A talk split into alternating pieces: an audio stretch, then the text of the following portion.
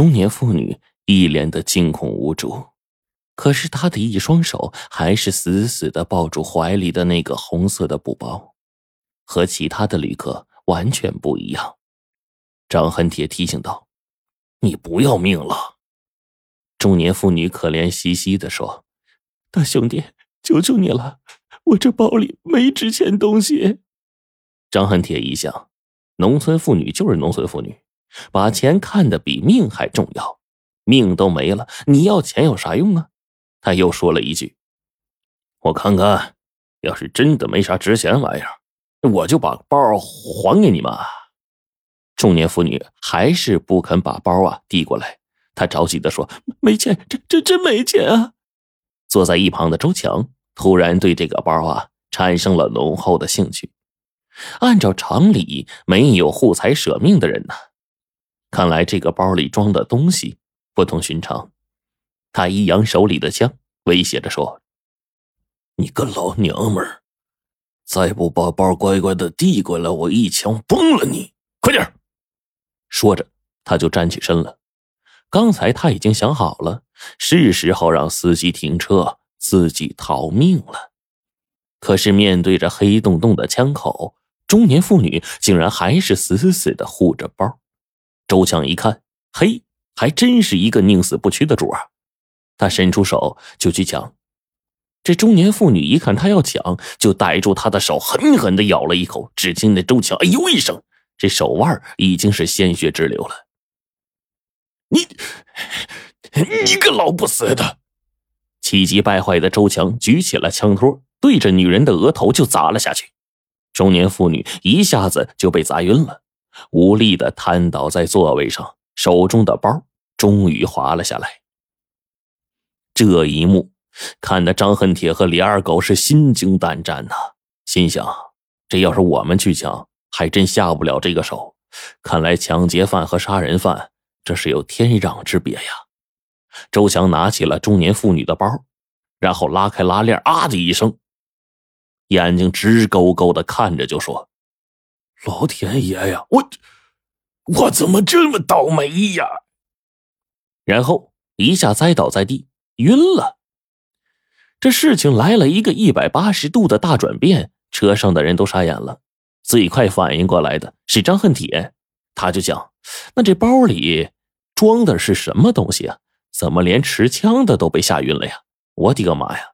这还真是一趟倒霉的车呀！赶紧逃吧！”于是他就一转身，快速退到车门旁，对着李二狗说：“站着干啥呀？快让司机停车，咱走啊！”这个时候，李二狗也反应过来了，身上直起鸡皮疙瘩，拿着匕首的那只手开始抖个不停，心想：“太邪门了，逃，必须逃！”于是他用匕首抵住了王大伟的脖子，说：“停停停停车！”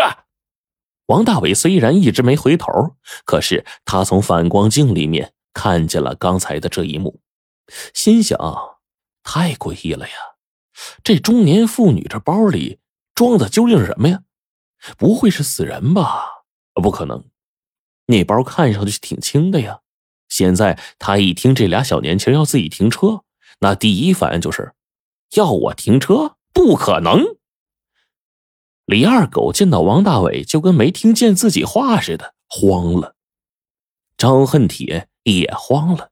要知道，这车后排啊，可是躺着俩人呢，尤其是那女的，一枪托砸下去，是死是活还不知道呢呀。这要是被抓的话，那就从抢劫犯升级成为杀人犯了呀。李二狗急得把手里的匕首啊，使劲的抵在司机的脖子上。这个时候，王大伟的脖子上已经出现了一条血痕了。李二狗叫嚣着：“想害死我们，我们就让你先死！”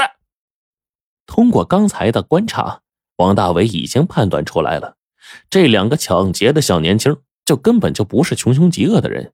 可是呢，狗急了也会跳墙啊！王大伟灵机一动说：“哎，小兄弟，我停，我停，我我这就停啊！但是我得先减速靠边才能停，这猛的一停容易出事啊！”王大伟一边说。一边放缓了车速，左视偏向了高速公路旁的这个应急停车带。突然，他一咬牙，猛地向左打方向盘，再猛一刹车，车咯噔一下就刹住了。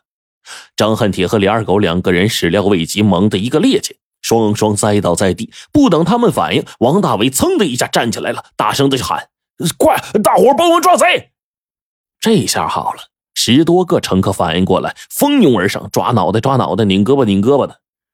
要说这两个企图抢劫的小年轻也是够倒霉的。刚才摔倒的时候，两个人的头狠狠的撞在一起了，匕首脱手。张恨铁手里的鸭舌帽也飞了，钱和手机这些稀里哗啦的散了一地。等两个人缓过劲儿来，早就被大伙给控制住了，还用皮带捆的呀，动弹不了。突然，一个男人的声音阴森森的就响起来了：“都别动，谁动我打死谁。”完了，王大伟暗叫一声：“坏了，这怎么把这持枪的光头给忘了呀？”原来啊，刚才晕倒在最后一排的这个光头，被王大伟一个急刹车给震醒了。车厢里面瞬间又安静了。周强把手里的枪左挥一下，右点一下，嘴里嚷嚷着：“坐好，坐好！你给老子把地上财物捡起来，听见没？”他的枪就指着这个王大伟。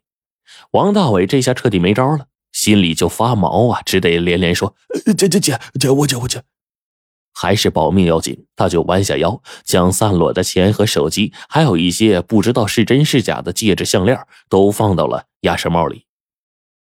这个时候，张恨体和李二狗两个人已经完全清醒过来了，他们一个劲儿的冲着周强就说：“大哥，大哥，放过我们，咱们哥一伙儿啊！”一伙儿。周强不听还好，一听抡起这个枪托，给两人一人一下，嘴里还骂道：“老子什么时候跟你们成一伙了？啊！你们就老老实实等着警察来收拾你们吧！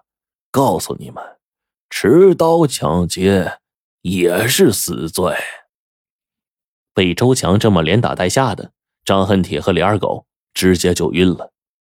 很快，王大伟把鸭舌帽就战战兢兢的呀。送到了周强手里，周强这个枪又一指说：“去，给老子把车门打开！